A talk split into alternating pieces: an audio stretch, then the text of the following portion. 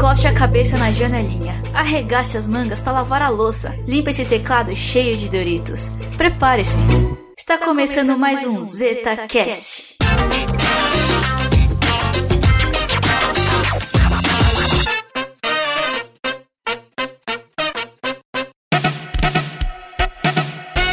Olá pessoas, bem-vindos ao ZetaCast. Hoje vai ser um pouquinho diferente, um pouquinho mais agudo, porque a apresentadora sou eu, Carol, mais conhecida como KS. Sou uma das revisoras do Zeta junto com a Aninha. Olá pessoas, bem-vindos a esse ZetaCast. É um prazer estar aqui com a KS. Eu também sou uma revisora do Zeta e estamos aqui com os nossos convidados. Hoje a gente vai fazer um sopão da arte aqui. Tem gente de muitas áreas. Tem, a, tem o Edgar, que ele é ilustrador. Edgar, você pode se apresentar? Oi, meu nome é Edgar. Uh, eu trabalho com ilustração, designer gráfico e tenho a maior atuação em mídias digitais. A gente tem o Glauber também. Dá um oizinho aí. Olá, povo. Sou o Glauber. Trabalho com produção musical, trilha sonora, com produção de música instrumental para artista e por aí vai. A Nina.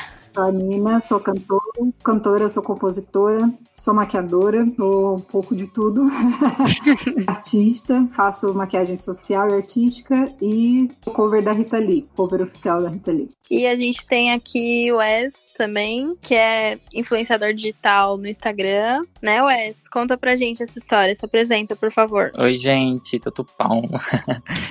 É um prazer estar aqui com vocês. Eu sou cearense, eu sou estudante de publicidade, sou analista de marketing digital, trabalho mais voltado para a parte de performance com Google Ads, Instagram e Facebook. E nas horas vagas, utilizo as minhas artes trabalhando como influenciador digital e criador de conteúdo no Instagram. Maravilhoso.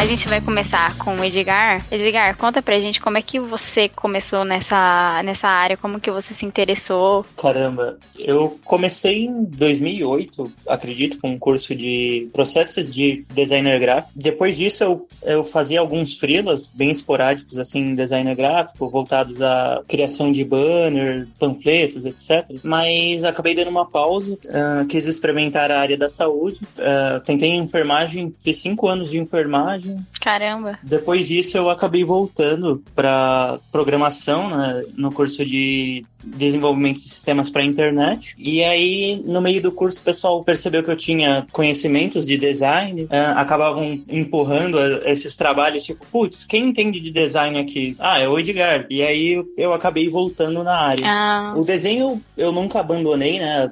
A enfermagem desenhar ajuda muito, assim, você estudar anatomia, tudo. Então, acho que eu, desde os 8, 10 anos de idade, eu desenho e até hoje. Que inveja, não sei desenhar nem dois palitos.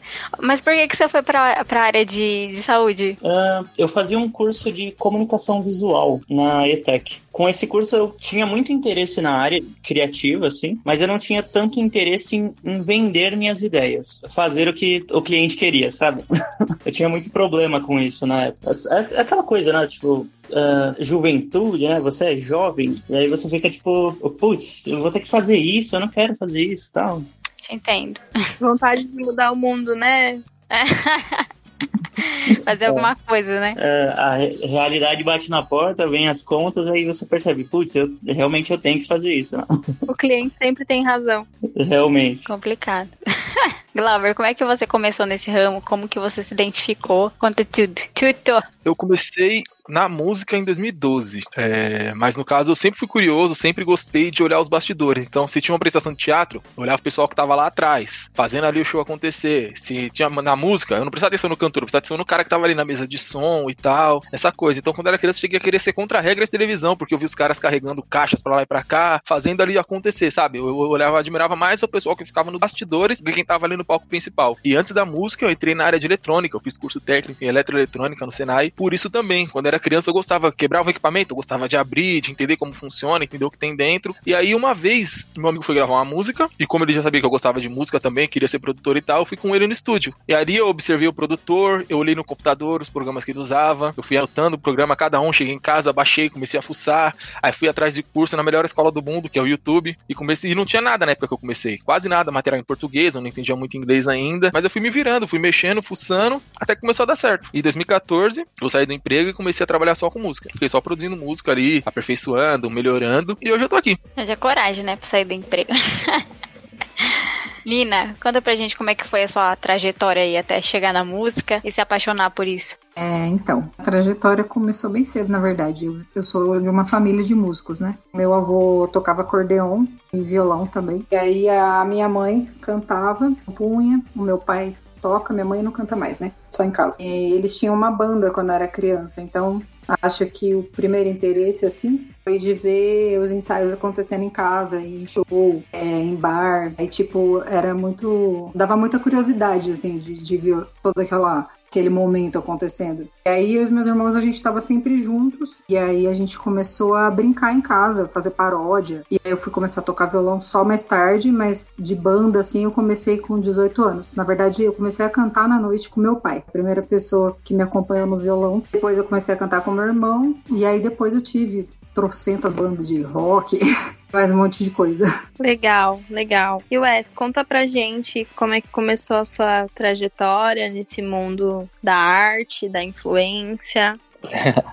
então, eu sou do interior, né? Mas em 2013 eu vim morar em Fortaleza para estudar e também ver a vida de outro, com outro olhar, né? Comecei a fazer minha faculdade, é, por motivos pessoais eu não consegui terminar. E aí, em 2013 mesmo, 2000, quase no fim de 2013 para 2014, eu participei de uma campanha da Coca-Cola, onde a gente tinha que fazer um, um hot site, né? Fazer um game no hot site e o melhor hot site, quer dizer, o melhor game ganharia uma promoção, quer dizer, um festival patrocinado pela Coca-Cola. E aí o meu foi o melhor, eu ganhei. E a partir daí minha vida mudou. eu pelo que eu fiz no festival, né, no outro ano, é, aconteceu novamente em outros estados, e daí a Coca-Cola me contratou para trabalhar com eles, e daí tudo começou, tanto na parte de voltado para o marketing, tanto a parte voltado para as redes sociais, em questões dos meus trabalhos como influenciador digital. Legal. Coca-Cola não te pagou em divulgação, não, né?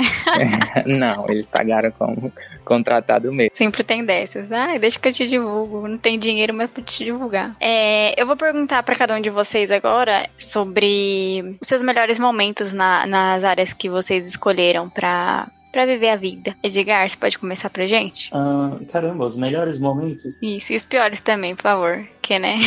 o trabalho mais legal que eu fiz, assim, uh, ele não infelizmente não foi voltado à ilustração. Uh, a ilustração eu, eu, tenho alguns posts assim, mas nenhum tão marcante assim. Tem um logo que eu fiz para uma campanha de sobre contra o uso de drogas, né? Ela era uma campanha informativa sobre heroína. E aí nós fizemos um, um logo de nem tudo precisa ser experimentado, onde uh, tinha uma colher, uma seringa, estamparam em camisas, tudo. Acho que é o trabalho que eu mais fiquei, caramba, que empolgante assim. mas sei lá até por estar tá sendo divulgado, assim, o pessoal olhando tudo, perguntando tá? Foi. Daí surgiu Breaking Bad, né? Bem aí, sim. Não, não. Foi para uma campanha que nós fizemos na, na faculdade Anhanguera de Osasco. Uh, eles estavam fazendo uma feira sobre drogas, né? é, informativa, né? não era uma venda assim que pensa. E o pior momento que você já passou? Vixe. O pior que você possa contar, né? É. Então, Isso antes da pandemia. Antes da pandemia? É. Acho que quando eu comecei na área de designer, eu peguei um trabalho de uma de um logo para uma banda. Era um amigo meu tal. E meio que eu desenvolvi o logo tal, mostrei, o cara gostou tal, mas aí na hora de pagar, meio que ele acabou desistindo do serviço. É, acho que esse foi um momento mais marcante, assim, do, das coisas ruins. Nossa, que tristeza. Aquela coisa, né? Amizade, amizade, negócios são negócios é complicado. Igual família se meter nos negócios não dá, não. Glauber, conte-me mais sobre seus momentos. Então, acredito eu que como todo artista, a pessoa quer ser vista, né? Então, para mim, os melhores momentos foi quando eu comecei a ver os views crescerem no meu canal. Quando chegou ali, bateu um milhão de views. Uau! Uma coisa que eu tinha feito assim. Eu fui criando, fui postando, mas não imaginava isso. De repente, tava lá um milhão de views. E aonde a minha música estava chegando. No Facebook, eu também fazia tutoriais no meu canal sobre produção musical, eu comentava algumas coisas. Chegavam pessoas que falavam assim: é, Ah, eu comecei a produzir inspirado em você. Saber que você ali só criou uma coisa e postou na internet. Pessoas que se inspiraram e começaram nessa carreira também por você. Não tem nem o que dizer. Nossa, dá um orgulho, né? Sim, sim. E também por ver minha, aonde minha música chegou. Porque eu não crio só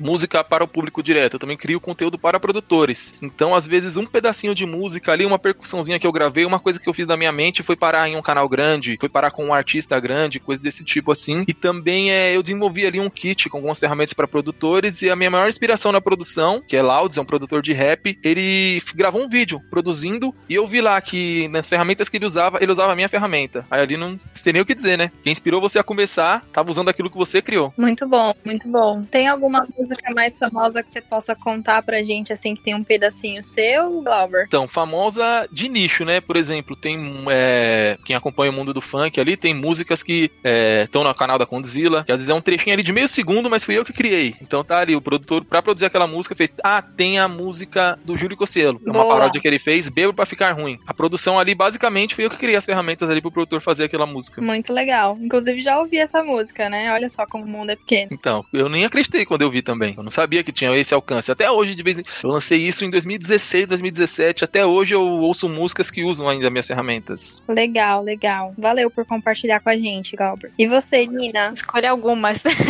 Que? Dos melhores ou dos piores? Dos dois. É. Nossa, gente, é tanto momento ruim. Não, tô zoando. Tá nada. Um dos piores, na verdade, foi a primeira vez que eu subi no palco. Horrível. Foi muito traumatizante. É, eu tinha 18 anos e eu nunca tinha cantado em público, né? Eu cantava em casa, assim, mas bem timidinha. E aí o meu pai tocava no bar mais badalado de Ilhabela, tipo, o negócio bombava, ficava a gente pra fora, assim, um, um horror. Aí eu tava lá assistindo ele e ele me chamou pra subir no palco sem me avisar nada. Pô, eu não tinha nem ensaiado nada com ele. E aí eu Meu subi. Deus. É, foi horrível, horrível. Tavadaça, assim, cantei pra dentro, né? Tipo, olhando pra baixo, assim, e a galera toda, mano, a galera chapada, de madrugada, né? O pessoal olhando pra minha cara, tipo, o que, que essa menina tá fazendo? Nossa, eu queria matar meu pai, cara. Horrível. Bem traumatizante. Mas depois eu perdi o medo, né? E aí ficou mais tranquilo. Muitas coisas ruins no caminho, né, do artista, porque principalmente na parte financeira, né? Nunca- o, o Guilherme falou que ele não recebeu da banda para as É. bandas quebradas. Esse artista vive pobre, minha gente. Caramba. Acho que o ponto alto, assim, pelo menos até o momento, pra mim, foi quando eu entrei na banda cover da Rita Lee. Uma banda que tá na estrada há muito tempo já. Eles foram apadrinhados pela própria Rita. Eu até conheci a Rita depois que eu entrei na banda. Foi uma. Tá sendo, né? Agora não tá sendo porque eu tô na pandemia não posso fazer show. Mas estava sendo assim uma experiência muito incrível e enriquecedora. É, porque eu aprendi muito sobre performance, tem muita troca de figurino. Eu fiz tipo um laboratório mesmo, assim. Eu, eu me eu mergulhei na vida da Rita e na carreira dela. Eu aprendi muita coisa. Eu já era uma artista que eu admirava muito, mas que me ajudou muito não só a desenvolver o trabalho de cover, mas me ajudou como artista mesmo, assim, a afirmar algumas coisas em mim. Isso, gente, de pontos legais, assim. Esse com certeza foi o maior como cantora. Perfeito. Nossa, deve ter sido uma emoção muito grande quando você conheceu a Rita, né? Pessoalmente. Momento Tied. Nossa, eu chorei que nem uma criança. muito legal. Ela olhou pra mim, assim, a hora que ela olhou pra mim, ela falou: Nossa, você me lembra muito quando eu era mais nova. E eu, tipo, comecei a chorar, não consegui falar mais nada, assim. Ai, eu amo muito. É, nossa. Eu já tava super rasgando a seda já. E, e é muito louco, porque assim, né? É, quando eu comecei a ouvir Rita, a Rita já era uma mulher, né? Tipo, a Rita é uma avó, uma vozinha, né? Tem 70 Uhum. pra lá lá. Uma vozinha muito simpática, inclusive. Ela é maravilhosa. Na minha cabeça eu nunca ia conhecer a Rita, né? Tipo, pra mim, ela tem uma representatividade muito incrível pelo fato dela ser mulher e ser transgressora, falar das coisas que ela falava na época que, né, chocava todo mundo. E do rock and roll, né, gente? Então, mulher no rock and roll é é do rock do Brasil. E você, Wes? Qual que foi o seu pior momento, seu melhor, os piores, os melhores? Eu vou começar falando de- dos piores também, e assim como a Edgar. Eu também já trabalhei para uma marca, não foi amigo, foi marca mesmo. E eu fiz o post pra marca e tudo, e depois a marca não me pagou. E é, bo as, as coisas boas, né? Eu acho que trabalhar com a internet sempre, tudo é muito novo o tempo todo. Então eu sou se- sempre muito, muito grato com tudo que tem acontecido comigo, com tudo que vem acontecendo. E tipo, para falar alguma coisa mais específica, eu, eu nem imaginei que o meninozinho que veio lá do interior conseguiria tanta coisa aqui, né, na cidade grande e trabalhar com marcas que tipo, oi, eu jamais imagina, imaginaria. Já trabalhei para Coca-Cola, como eu já disse, já trabalhei para Calvin Klein, para Omo e um monte de marca renomada que eu, tipo, fico pensando que, porra, o meninozinho lá tão pequeno consegue, consegue trabalhar com tanta marca bacana que, enfim. É complicado ser artista é viver na incerteza, né? Não sabe quando que vai ter trabalho, não sabe se vai quanto que vai receber, não sabe se vão desistir. Mas existem esses louros, né? Igual o Wesley contou aí, um menininho do interior que veio, que tá numa representando uma marca conhecida, que é a Coca-Cola, que tá na mesa de bastante gente, que é o Omo, que até a nossa avó usa. Uhum. E acho que essas coisas são muito importantes da gente falar, né? Sim. Sim. E aí, para dar continuidade, eu fico me perguntando, tava trocando com a KS antes da gente fazer esse podcast, como será que esse pessoal teve acesso à tecnologia, né? Porque a gente sabe o país que a gente vive e as tecnologias estão concentradas em poucas mãos, nem todo mundo aqui nasceu na geração Z, acho que ninguém, né? Então, como que foi a relação de cada um de vocês com a tecnologia, com os instrumentos de trabalho que vocês têm hoje? Como que vocês veem o mercado para outras pessoas que querem entrar? Conta um pouquinho pra gente, Edgar, como que é o mercado da ilustração e que coisitas más. Ah, referente à ilustração, eu comecei, acho que a, a maioria dos ilustradores, assim, eu via muito desenho quando criança, assim. Acho que o meu primeiro quadrinho foi um, um quadrinho de, do DBZ, a minha mãe estava passando em uma banca, acabou vendo, eh, comprou. E eu e meu irmão, nós tínhamos muito hábito de colorir esses quadrinhos do DBZ. Vinham em preto e branco, né, tal. Aí nós ficávamos colorindo. E em uma dessas, meio que tipo, pô, já colore, já tenta personalizar o personagem ali, por que não criar, né? Aí foi naquelas garranchas, tentativas, uh, acabamos, eu acabei desenvolvendo o traço a partir disso. Né? Meu primeiro computador, acho que foi meio tardio comparado à geração de hoje, né? uh, 12 anos talvez, uh, não, não me recordo muito bem. Mas mesmo assim era, acho que era um 95, Windows 95 ou, ou alguma coisa assim. Era aquela coisa, usava só para mexer na internet, pesquisar alguma coisa, tinha que esperar até meia-noite, né, do, ah, eu nem fale. Bom, referente a isso, acabei. Um dia o meu pai chegou. No, eu já vinha pesquisando sobre a área, né? Ilustração, animação, etc. E aí fizeram uma propaganda de um curso de inglês na minha escola. Eu comentei com meu pai, ele falou: "Ah, você quer realmente fazer um curso tal? Uh, vamos dar uma olhada nos preços, tal". Na época uh, fomos ver um curso na, acho que na SOS, que era um curso acessível assim de projetos de designer gráfico. E aí eu acabei entrando na área a partir daí, né? Uh, conforme eu tentei avançar, fiz o curso de comunicação visual. No curso eu tive acesso a novas tecnologias como tablet, uh, desenho digital, etc. E foi aí que eu me aprimorei nessa área, né? Que uh, no fim do curso de comunicação visual, meu irmão comprou uma tablet, né? Da, da, da Wacom, é, é, a Bambu da Wacom, e tenho ela até hoje, né? Recentemente ela quebrou, infelizmente. Dos abatidos na, na quarentena, mas aí eu comecei na área digital aí. Legal, legal. Rola sempre aquele apego, né, com o equipamento, com o nosso primeiro equipamento. Acho que todo mundo aqui. Isso que eu ia falar.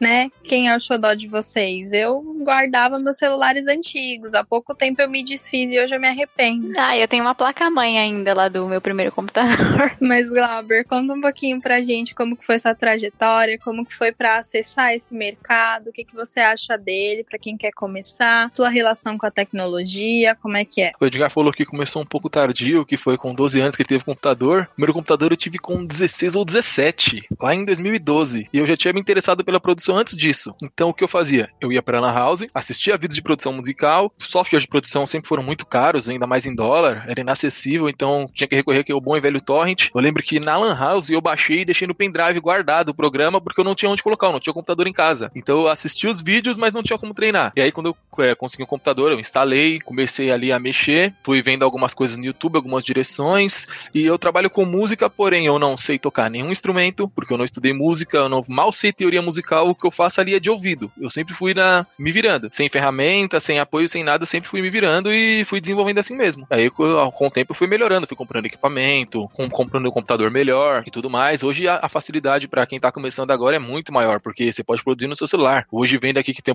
se, se eu tenho oportunidade de usar um computador, trabalhar com duas telas, controlar usando meu celular, é coisa que eu não imaginaria quando eu comecei. Então é, para quem tá começando agora e já tem um computador, já tá muito à frente, até porque computador, os computadores de agora são bem melhores do que o da época. E o mercado da produção musical é, é amplo. Então você tem que primeiro de tudo escolher o seu nicho. É difícil você querer atingir todos os nichos, apesar de que eu também já migrei é, um pouquinho em cada nicho, eu sempre faço uma coisa diferente ali, às vezes eu tô com estilo musical, aplicado a alguma coisa ou outra, eu sempre vou mudando e tal, mas também tô procurando um nicho para mim agora que eu voltei, eu dei uma parada na produção musical, dei uma desacelerada e ano passado eu voltei e é isso. Qual foi o mais diferente que você fez desses de todos que você já, já trabalhou? O mais diferente, olha, eu já fiz. Eu sou beatmaker também, né, produtor musical, eu trabalho com rap, trabalhei com funk, mas já fiz música gospel, eletrônica, é, trilha sonora, pra, sabe, às vezes aquelas músicas de YouTube que tem o ukulele e tudo mais. Deixa eu ver, já fiz música com violoncelo, às vezes até um efeito. Eu tava trabalhando para uma marca, desenvolvendo aí junto com antes da pandemia, né, com um web designer, e ele queria pra marca dele, ele queria um som, né, pro logo dele. E eu tava fazendo ali, não tem nenhum gênero musical ali, na verdade, para dizer. Então é, é assim, se faz barulho, eu tô, eu tô produzindo. É basicamente isso. Tá certo. Nina, e você? Como é que você se virou aí na vida com tecnologia para engajar suas músicas, para alcan alcançar seu público? Então, eu achei muito interessante vocês trazerem isso, porque eu acredito que eu sou a tia aqui do grupo. O povo tá achando que teve computador tarde aí, mas eu com 18 anos nunca nem tinha mexido no computador ainda. Também nem celular não tinha. Não era tão comum, não era frequente. Eu observei, assim, danças muito drásticas, né? É, de tecnologia, né? Avanços e tal. Porque eu sou de 85, né, cara? Então, é outro, outro momento. É, uma hora não tinha nada, a nota tinha tudo, né? É, então. Não, e foi muito rápido, né? Até para você se adequar, assim, é um pouco diferente. Essa é uma dificuldade que eu encontro, na verdade, com o meu irmão, por exemplo, no nosso som autoral, porque apesar das mídias elas facilitarem muito, né, a tecnologia tem para ajudar em muita coisa, mas eu acho que eu sou meio old school nesse ponto com a questão da música em si que eu acho que a gente também perde muito da musicalidade, assim, das bandas e tal. Hoje em dia tem muita coisa muito fácil para uma pessoa cantar no estúdio, por exemplo, entende? A gente tem o autotune aí que ajuda a corrigir os defeitos da voz, mas que praticamente faz uma voz nova. Antigamente uhum. a galera ia tipo para um ia a banda inteira para um lugar e se juntava lá e o negócio era bem orgânico mesmo. Então, quando você ouve um vinil, por exemplo, ah, nossa, muito velha, né? Desculpa, gente. Ah, nada. Falando de vinil. Ah, eu tenho lá em casa. Maravilhoso, vinil. Maravilhoso, porque você ouve todas as nuances. Vinil voltou pra moda, né? É, inclusive é caríssimo você gravar um vinil hoje, é. porque já não é tão comum, né? Não, ah, não, tem as indústrias que faziam em grande escala, né? Mas é, artisticamente eu sinto falta um pouco disso. E também eu acho que, por exemplo, eu meu irmão, a gente começou um projeto e a nossa ideia era gravar um álbum. Só que eu falei pra ele, não, não pensa hoje em dia você entrar no estúdio e gravar um álbum, sabe? É muito mais negócio você soltar single. E aí você vai angariando o seu público através do single, você solta um, um videoclipe, porque a galera quer ver, a galera não quer ouvir, né? Tipo, é muito consumo, é muito rápido, então, tipo, é, é tudo muito veloz, eu acho que acaba perdendo um pouco da poesia da coisa, sabe? Essa é só a minha humilde opinião. Ah, mas eu concordo. Assim, é, hoje em dia, se você for lançar um álbum, ninguém vai escutar tudo como escutava antes. E eu acho que vai de geração para geração, né? Por exemplo, quando lança uma música, eu não tô nem aí pro clipe, sabe? A última coisa que eu vou ver é o clipe. Mas em comparação com, sei lá, com gente mais nova que eu conheço, já pergunta, ah, você viu o clipe de não sei quem? Fiquei tipo, não. O consumo é muito mais rápido, mas uma das coisas que eu curto muito no, no, na forma que era antes é o lance do conceito. Porque, tipo assim, igual a gente pensou um álbum, a gente parou as músicas que estavam de acordo com aquele conceito, existe um, um visual, é uma preocupação preocupação, sabe, de do que, que você tá querendo passar, qual que é a mensagem que você tá colocando nisso, né? E ela não necessariamente é uma coisa individual, podem ser várias mensagens dentro de um conceito só. Então, tipo, isso que eu gosto muito no álbum. Encarte, foto, eu acho que tipo, enriquece bastante, sabe? Sim, um complementa o outro, uma... né? É, com certeza. É uma obra, né? É uma obra uhum. inteira. Tipo. Wes, e você? Como é que você se dá aí com essas tecnologias e tudo mais? Como que você começou? O seu primeiro celular computador? Eu nem, eu nem lembro mais qual foi, quando foi que eu tive o meu primeiro computador. Mas falando dessa parte de tecnologia, eu sempre fui muito metido, sabe? Desde a época do Orkut, quando lançaram aquele Orkut Beta, que Saudades. você podia. Saudade demais. Que você podia fazer um monte de coisinhas legais, enfeitar, colocar a fotinha maior e tal. Eu, eu sempre fui muito metido, sabe? Então eu tinha uma comunidade no Orkut que era pra ajudar as pessoas a ter o Orkut bonitinho e tal. pra, que tinha ideias de depoimento, ideias de scraps, ideias de GIFs, enfim. Sempre fui muito voltado pra essa coisa, sabe? Muito metido. E aí, quando eu vim morar aqui em Fortaleza, é, eu comecei a trabalhar em agência e aí já abriu mais portas pro meu trabalho mais, mais profissional, entendeu? Então eu fiz cursos, a Udemy disponibiliza um monte de curso mais voltado para a parte de marketing digital, voltado para o Instagram, Google Ads, essas coisas. E eu fiz eu fiz alguns cursos por lá. E o, o próprio Facebook e o Instagram mesmo disponibiliza um monte de, de, de cursos grátis que ajuda você que quer trabalhar com a internet, não só para influenciadores, mas digo para marcas mesmo que querem vender através da internet. Tem um monte de curso legal e bem bacana. É, como é que foi o momento quando você teve o primeiro contato com edição de foto, com Photoshop, ou mesmo edição, tipo, ah, no Instagram tem tipo uns filtrozinhos. Como que você descobriu que levava jeito pra isso? Pois é, como eu te falei, eu sempre fui muito metido. E mesmo na época do Orkut, eu já tinha essa vibe mais voltada pra edição de foto. Eu editava foto no Photoscape, não sei se vocês sabem. se vocês são antiguinhos, assim como eu, vocês com certeza devem saber. Peguei essa época. E quem, e quem tá ouvindo também tá, vai estar bem nostálgico agora. Eu sempre fui muito assim, sabe? Gostava de editar lá naquela época e veio e vim trazendo até aqui hoje. Eu vendo edições fotográficas, tem gente que compra as minhas edições. Os famosos presets. É, eu compro os meus presets, eu tenho é, presets prontos também para pessoas que querem deixar o, o Instagram mais bonitinho. E enfim, é uma, é uma coisa que eu gosto muito. Ah, eu também adoro editar foto. Pra quem não sabe, né? KS aqui, fotógrafa, só não ganha dinheiro, mas estamos aí na luta. Faz seu jabá, Caio. Faz seu jabá com seu momento. Ah, eu faço mesmo, eu quero ganhar dinheiro. E eu não sou profissional, tá? eu não sou profissional, faço tudo por hobby mesmo. Ah, mas com o tempo a gente já, já dá pra se auto-intitular fotógrafo profissional. Depois de cinco anos aí você já é. Não precisa de, de curso pra, pra for- eh, formalizar isso. É verdade.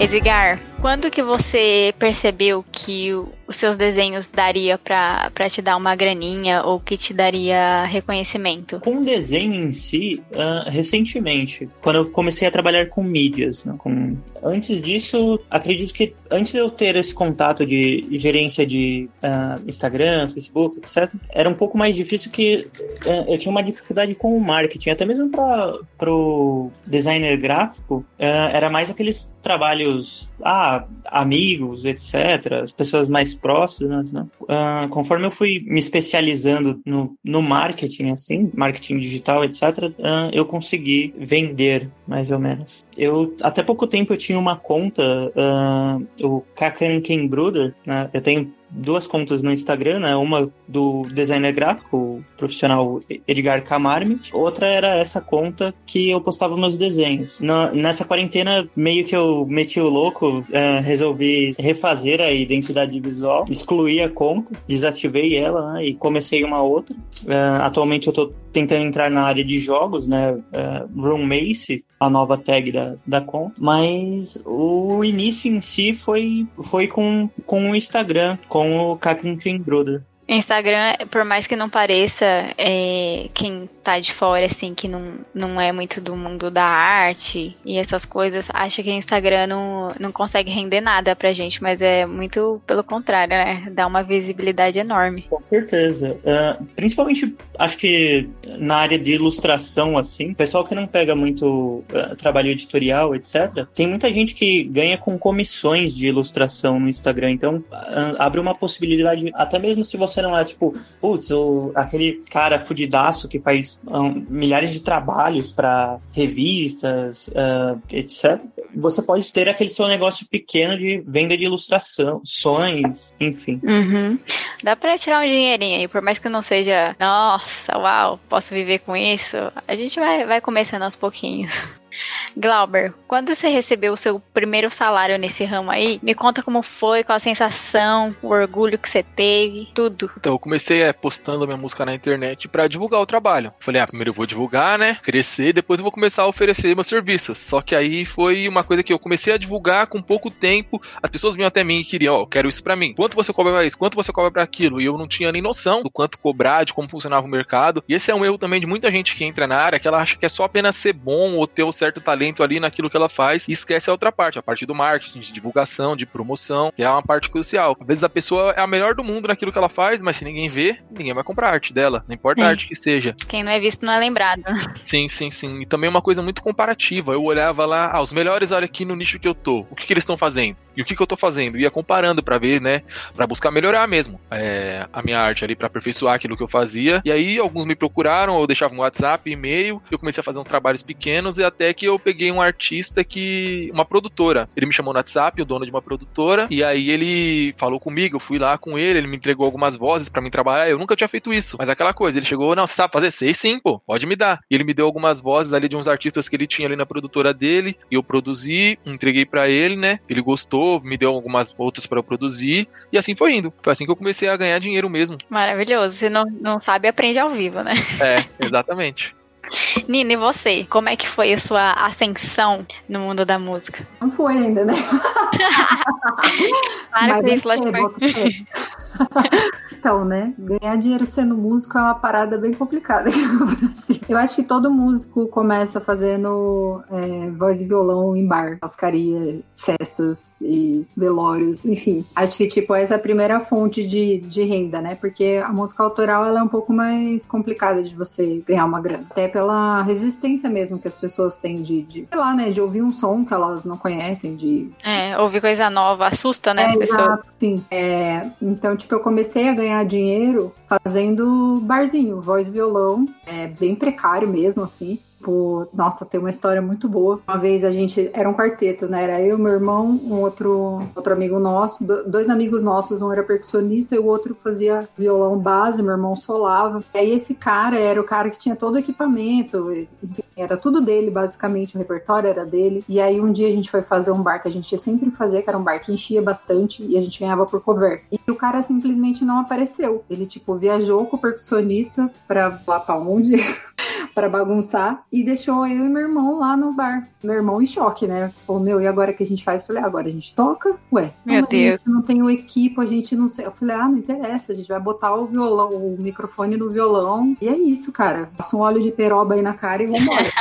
vamos que vamos. É, o meu irmão, ele ficava sempre meio encanado, assim, né? Só que eu sempre fui cara de pau, né? E aí a gente fez. E, cara, foi a noite que a gente ganhou mais dinheiro. Tipo, e como a gente tava em dois, a gente não teve que dividir, então a gente ganhou uma bolada, assim, tipo, acho que foi a noite que eu mais ganhei dinheiro na vida, assim, tipo, cantando em bar, né? Eu tô e... rica! Tô rica! tá vendo aí? Tem males que vêm pro bem. E foi ótimo porque isso deu também um, lá, um, um, estímulo, sabe? Porque meu irmão, ele ficava meio assim, meio encanado, tipo, ah, não, a gente não dá. Rola uma insegurança, né? Até porque essa parada de artista, é, muitas vezes você vem com o sentimento, com a vocação, né? Você nasce com, essa, com esse lance, mas não tem um, um, caminho desenhado, sabe? Ninguém te ensina a ser artista. Tipo, ah, não, você tem que fazer isso, tem que fazer aquilo. Eu achei até interessante o que o Glauber falou sobre a parte do marketing e tudo mais, porque o lance do artista que às vezes a gente tem muito essa coisa da criação, né, de forma visceral e natural, mas a gente não tem essa parte administrativa, essa, essa parte técnica, sabe? Que a gente precisa mesmo aprender, porque é um trabalho como qualquer outro, né? Ninguém ensina. É, então, cada um tem sua característica, né? Esse BO aí dessa noite foi muito importante pra gente falar, meu, rola, sabe? Tipo, rola de fazer. E aí a gente foi melhorando, comprando equipe, melhorando repertório, enfim. E com você, Wes, conta pra gente como foi a sua ascensão, assim, a partir de que momento você viu que dava para viver da sua arte, das suas edições Então, a, o primeiro dinheiro que eu ganhei foi, como eu já falei, só vou repetir sobre a Coca-Cola, porque foi a minha primeira oportunidade, gente, desculpa. Comecei a ganhar dinheiro com eles, é, é, trabalhando em agência, mas na parte voltada pro, pro influenciador, eu comecei a ganhar dinheiro mesmo com quando eu comecei a, a, a realizar as postagens e já tinha um público mais formado que trazia um retorno para essas marcas, entendeu? Qual que é seu público hoje? Quantas pessoas você atinge, assim, nas redes? Conta pra gente. Eu tenho 31 mil seguidores e eu consigo alcançar nos meus posts 24 mil pessoas. Sonho meu. né? Eu aqui feliz com a curtida da tia. Aquela. A tia comentando, nossa, sobrinha linda. Pois é, aí além do trabalho que eu tenho, né, de carteira assinada, que eu trabalho numa agência de marketing, eu ganho também dinheiro por fora, trabalhando com a internet, e aí eu vendo as minhas edições, ganho uns dinheirinhos por lá, vendo as, os presets, né, também ganho dinheirinho por lá, e também com jobs de, de divulgação. Então aí dá para juntar dinheiro e fazer a linha encomendador, né? Jogando dinheiro para cima. Brincadeira. E também para levar essa vida, né? Porque se não ralar, ninguém vive é, vida de que, princesa. Tem que ser, viu? Meu sonho é ser a burguesinha do seu Jorge.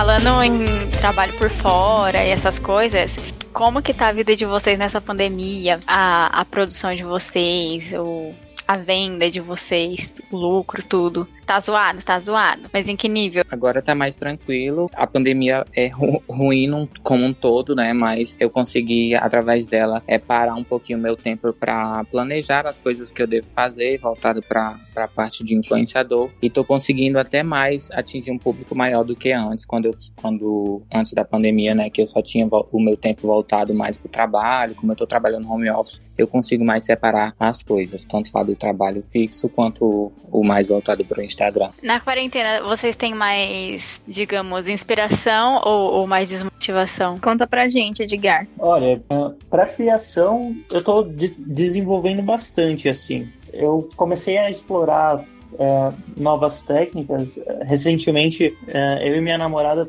estávamos é, pintando, fazendo crafts, várias coisas assim. Mas referente a, ao profissional em si, eu confesso que tá bem devagar, assim. Eu, eu tô aproveitando para reformular uh, algumas coisas. Como eu, eu disse, eu tô tentando entrar na área de jogos, que uh, aparentemente é uma área que não parou com a, com a pandemia. Uh, não sei se vocês estão acompanhando, fizeram um ministério de games recentemente, mas. Não tô sabendo, não. O pessoal do, do Zeta que faz podcast com certeza deve estar tá sabendo disso. Uhum.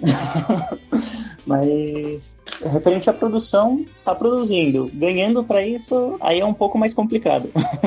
aí eu esquento. E você, Glauber, como é que tá as coisas aí para você? Tá, tá produzindo, tá desmotivado, tá excluindo tudo? Então, eu não tô excluindo tudo, eu já excluí tudo. Agora eu tô no processo de volta. Eu tô querendo voltar agora com o canal no YouTube. O canal que eu falei que tinha mais de um milhão de views e tudo mais, eu apaguei, tipo. Meu Deus. Eu que surtei, não, porque eu não queria mais trabalhar com aquilo. Eu falei, então eu não quero mais, vou apagar e acabou. Aí eu planejando a minha volta, eu começo a olhar, né, o mercado, observar quem o pessoal tá fazendo, como tá o movimento, e eu vejo que tá meio que parado. A mesma coisa. Falei, não, então ainda posso voltar. E aí, só que como eu tenho um, um artista agora trabalhando diretamente, tô trabalhando diretamente com um artista, então com ele tem sempre trabalho. Porém, de resto eu parei, como não tenho mais, ah, eu escolhi as redes sociais, o YouTube e tudo mais, então também tô reformulando. Eu tô pensando no que eu vou fazer, se eu volto com canais pra, de tutorial, se eu volto a fazer música. Eu tava estudando o mercado da música publicitária, de trilha sonora, coisa do tipo, que é um mercado pouco explorado também pelos brasileiros e que é uma coisa ampla. E Nossa, é Você tá se reinventando então, né, Glauber?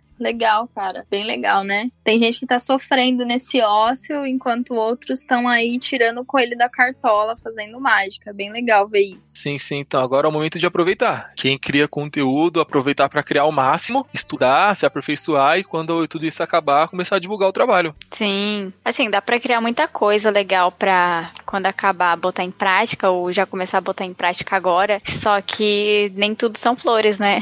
Nina, e você, como é que tá? Pois é, adorei que você. a deixa que você me deu foi muito flores, né? Então, para mim é um pouco complicado porque trabalho diretamente com o público, né? Tipo, não que as pessoas não trabalhem com o público, mas assim, eu falo pessoalmente, né?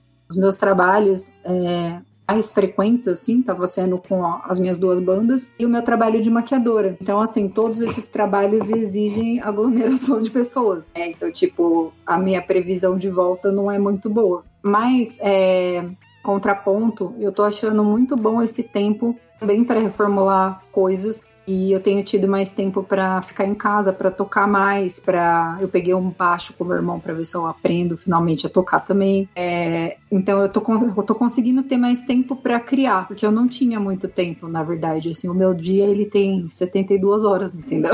faço muita coisa. E aí eu acabava não tendo esse, esse momento para desenhar ou para fazer make, para criar alguma coisa. Com meu irmão a gente começou a produzir mais, porque na verdade assim, a gente tinha entrado numa fase bem intensa com a, a, o som autoral. A gente estava bem feliz porque a gente ia gravar o primeiro clipe, a gente ia soltar o primeiro single. A música tá prontinha, ficou linda no estúdio e eu não posso fazer nada com ela. E, tipo, isso é muito frustrante. Nossa, com certeza. É, a gente tava com a equipe pronta do clipe, tudo. A gente fez roteiro, enfim, ia ser uma parada bem grande, assim. Eu lembro que quando você tava lá na Fatex, você não tinha tempo pra nada, nem pra dormir. Ou você dormia ou você ia pra aula, né? Eu, tipo, dormia quatro horas, assim, por noite. Aliás, eu tenho feito muito isso na quarentena, gente, dormir. Ó, recomendo super. Operação cigarra, né? Só comendo e bebendo. Nossa, total. Mas, menina, você tem sua banda Conta pra mim, já fez sua live? Eu participei de duas lives com amigos, na verdade. Que o que acontece é tipo assim, a minha banda de som autoral, quem toca é o meu irmão. Eu toco um violãozinho, mas assim, mais ou menos, entendeu? Não sou, tipo, uma, uma instrumentista, né? Meu, meu forte é cantar e escrever letra. Então, como meu irmão tá lá na casa dele e eu tô aqui, acaba que uh, eu faço as lives assim, eu participo com algumas músicas minhas, aí, tipo, troco ideia, falo sobre a banda da Rita e tal, igual eu tô aqui com vocês mas a gente não conseguiu fazer uma live. A gente tem feito é assim, ele grava o violão, me manda a trilha, aí eu gravo a voz, aí ele junta no vídeo, faz a edição e sobe lá no Instagram ou no YouTube pra galera assistir. Que a gente tem feito à distância com a banda de autoral. Com o pessoal lá da Fatec, a gente tem uma. Criaram uma banda lá, né? Eu entrei de supetão porque eu sou curiosa. Aí a gente tá com. Eu comecei a inventar da gente fazer uns ensaios tipo online, sabe? E a gente tá com esse probleminha aí.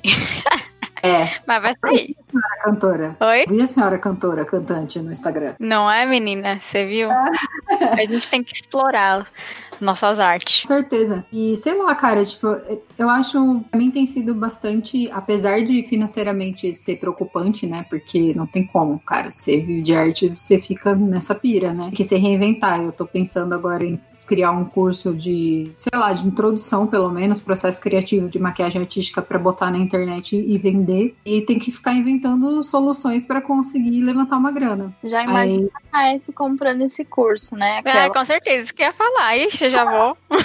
o pior é que eu lancei lá no Instagram, né, pro pessoal, tipo, falei, gente, o que, que vocês acham, né, se eu fizer e tal? Aí várias amigas minhas, não, eu vou, certeza que não sei o que, você tem que fazer. Eu falei, pô, então eu vou fazer, né? Se, se tá bom assim, se o pessoal tá querendo, então fazer, sabe? Rola um dinheirinho aí. Ah, com certeza, né? Tem que se virar de, de qualquer jeito. Enfim, criatividade a gente tem, né? Só falta saber onde direcionar.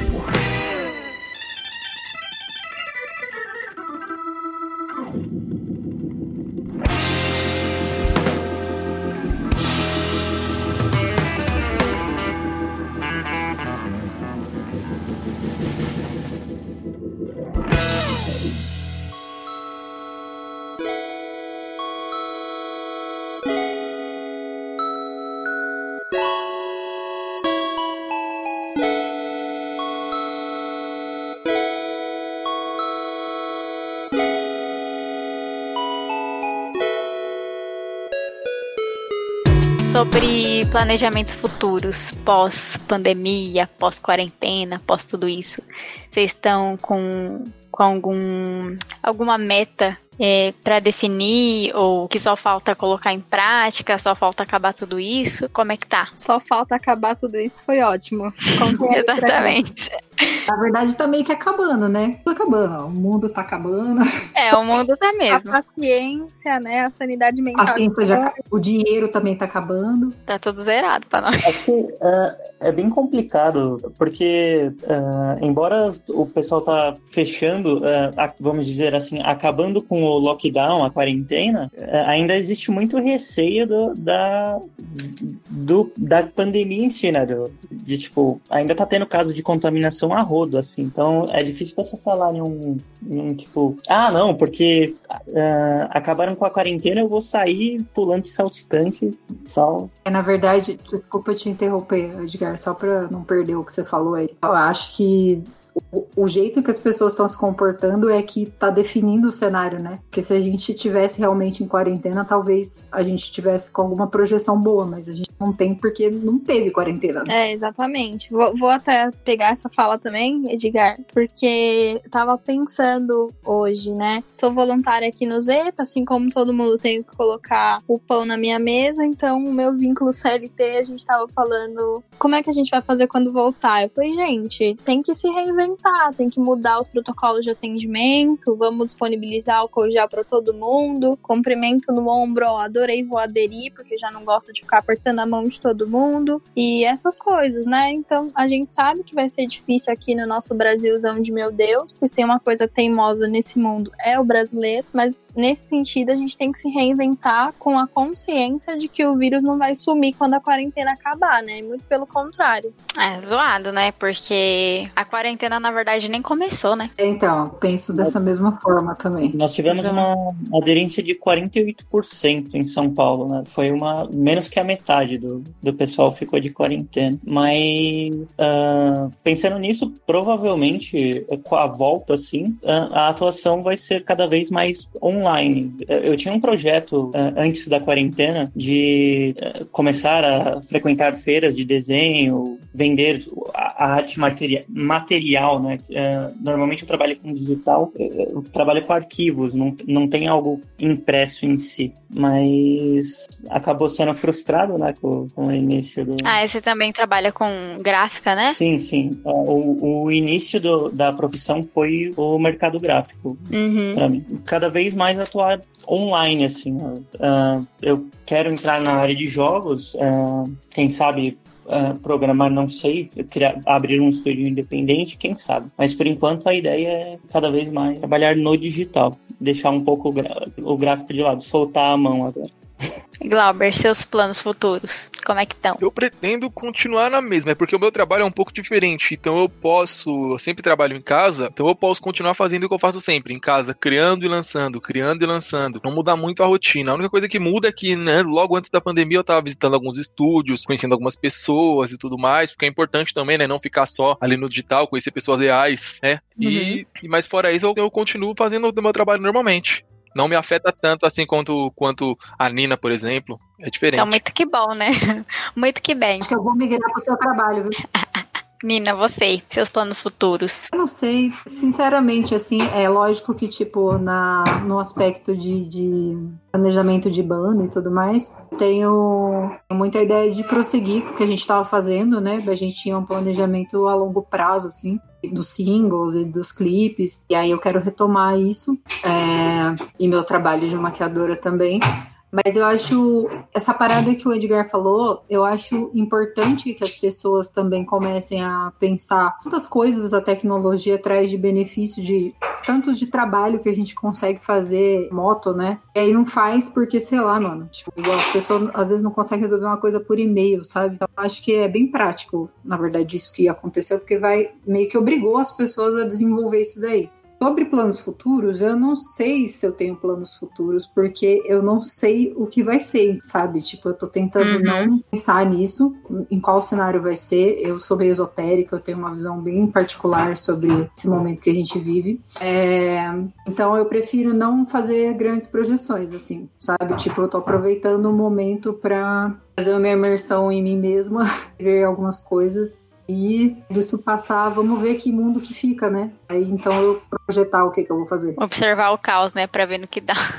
Tamo Exato. junto aí no time da imersão, viu, Nina? Eu também achava que eu não conseguia trabalhar de casa. Consigo ainda responder e-mail, mas trabalhar de casa achava a treva. Então, o autoconhecimento nessa quarentena foi maravilhoso. Pelo menos uma coisa boa, né? Certeza, aprender coisas novas e também eu acho que até a gente de repente repensar o nosso tempo de qualidade, porque o brasileiro é a gente trabalha de uma num modelo muito explorador e muito escravagista assim, tipo, né? Então, às vezes, você consegue ser mais flexível nisso, sabe? Acho que, tipo, é, antes mesmo da pandemia acontecer, já já estavam aparecendo muitos trabalhos alternativos que antigamente não, não serviam, sabe? As pessoas são mais empreendedoras, elas criam novas possibilidades, né? Então, acho que isso também é importante. Legal. E você, Wes, quais são seus planos pro futuro aí? Qual- quais as novidades para os seus seguidores? Eu também não parei pra pensar ainda não essas coisas futuras, mas assim como o Glauber, o meu trabalho não é impactado tanto quanto o da Nina, inclusive força Nina. mas semanas passadas, né, eu vendi um, um pacote de presets de 8 presets e consegui ganhar um dinheirinho. Então acho que isso continua funcionando, mas não tem, ah, não parei pra planejar como será o meu futuro depois disso tudo não. Ainda não, mas eu espero que seja tudo bem. É, quem tem um trabalho mais digital já consegue se virar bem, né, nessa situação. Quem É, tem a que gente trabalhar tá- com o público, aí já. Eu e a É, Nina estamos sentindo falta do calor humano, tenho certeza. Nossa, muito, eu tô sofrendo, gente, porque eu sou muito uma pessoa de pessoas. É, no meu caso, quando eu vou tirar foto, eu vou tirar foto dos outros, né? Então eu sinto um- uma falta aí. Que pra poder editar as fotos, beleza, né? Mas a minha cara eu canso. Pois depois mande essas fotos pra eu editar. Pois cada um que estão aqui já, já pode enviar as fo- três fotos pra eu editar. É um brinde. Ah, que lindo, eu adoro. Deixa que a gente manda mesmo.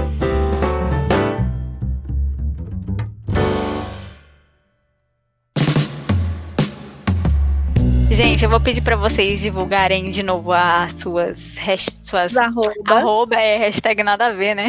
Suas arrobas. E depois a gente vai seguir com a Nina cantando um som autoral aí. E cantando e encantando com a sua linda voz.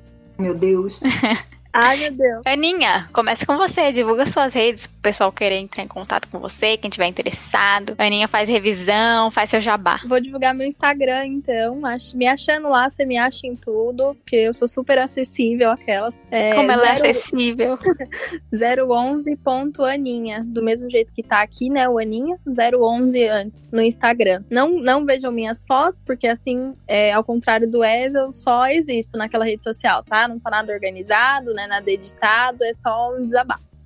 Edgar, você. É, atualmente eu estou com Edgar Camarmit, a, a conta que eu, eu pego os trabalhos para artes para redes sociais, etc. Os trabalhos gráficos que eu pegava e tal. E o novo projeto que é o arroba Roommace, que é um. ah, eu posto concept arts, ah, desenhos voltados a jogos. Glauber, faça seu jabá. É livre. Então, como eu falei, eu tô reformulando as minhas redes, então eu estou sem Instagram. Eu tenho o meu SoundCloud, que deve estar vazio nesse momento, eu não conferi, que é arroba glauberprodutor. E eu tenho meu e-mail, a gente vai old school mesmo. É glauberprodutoroficial.gmail.com Aí eu faço produção, edição de voz, edição de podcast, trilha sonora e por aí vai. O que tiver a ver com música aí é só de entrar em contato que a gente resolve. Se tiver saindo som, joga pro Glauber. Exato, se não tiver, a gente faz isso aí. Já vou te mandar uma de, de grito meu já. Wes. Wes, qual que é o seu arroba? O meu arroba é W-E-S-S-T-H-U-G, Westug. Os meus seguidores que estão ouvindo esse podcast, porque eu vou trazer todo mundo pra cá. Adoro. É isso. W-E-S-S-T-H-U-G, Westug. Nina, nossa, faz tudo. Vamos lá, na ausência do, do Instagram do Glauber, eu tenho três. Eu, na verdade, eu tenho mais que três, mas enfim, eu vou, vou falar dos três. É, tenho Nina Zene, Nina com Y, Z, N, e o Nina Maquiadora também com Y, nos trabalhos de make. E pro meu som autoral tem SoundCloud, YouTube, Instagram, tá tudo como Fábula da Rua, arroba Fábula da Rua. E pra quem quiser conferir seu som de como Rita Lee, como é que faz? É Rita Lee Cover, oficial. A banda chama Rock Cambolis. Kimbolis. Rock, apóstrofo, N, Bolis. Só caçar lá no, no Instagram, no YouTube também tem. Tem a página oficial que é ritalicover.com. É nóis. Já Então solta a voz aí pra gente, né? camarote aqui, ó. cantar uma música que chama Gênero, ela é da minha autoria. Eu quero ser raso, masculino. Quero ser ignorante, limitado. Arrogante e orgulhoso do meu vazio. Não desejo mais me aprofundar nos abismos femininos. Retos de cantos escuros.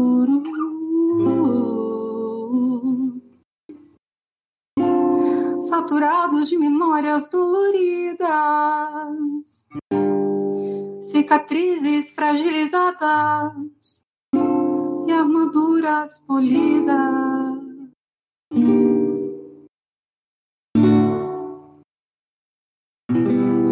Quero ser falho e reconhecido, covarde e temido, cruel e compreendido.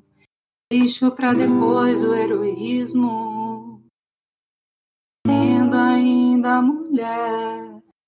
Honestidade me pressiona e não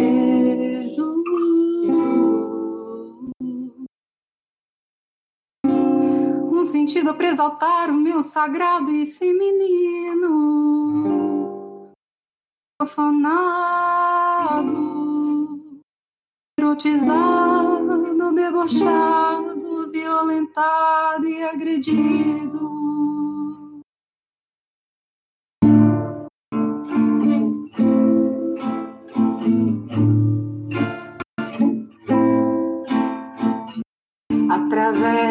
Qual espelho você quer se ver?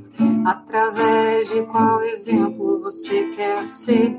Através de qual espelho você quer se ver? Através de qual exemplo você quer ser? Eu quero ser raso, masculino. Quero ser ignorante, limitado. Arrogante orgulhoso do meu vazio. Não desejo mais me aprofundar nos abismos femininos, repletos de cantos escuros. Um sentido para exaltar o meu sagrado e feminino, profanado, erotizado, debochado, violentado e agredido.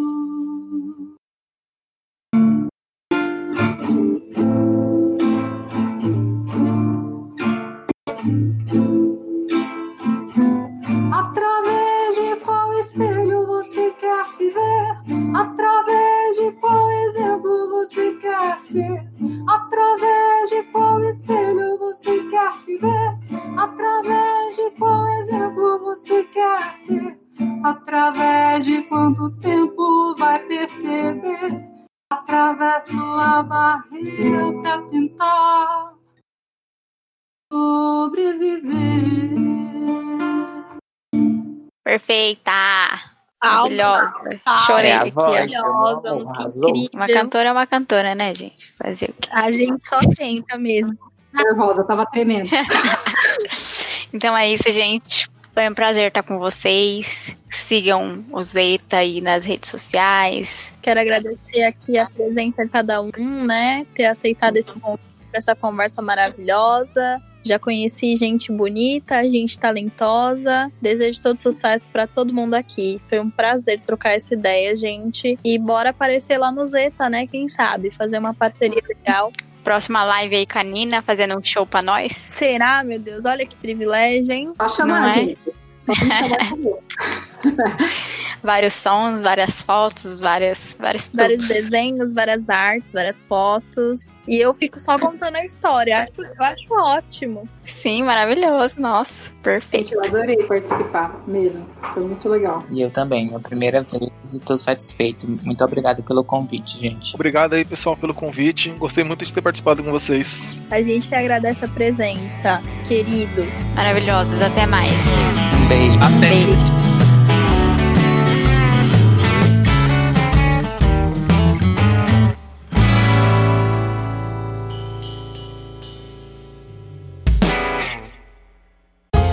Podcast foi editado por Léo Oliveira.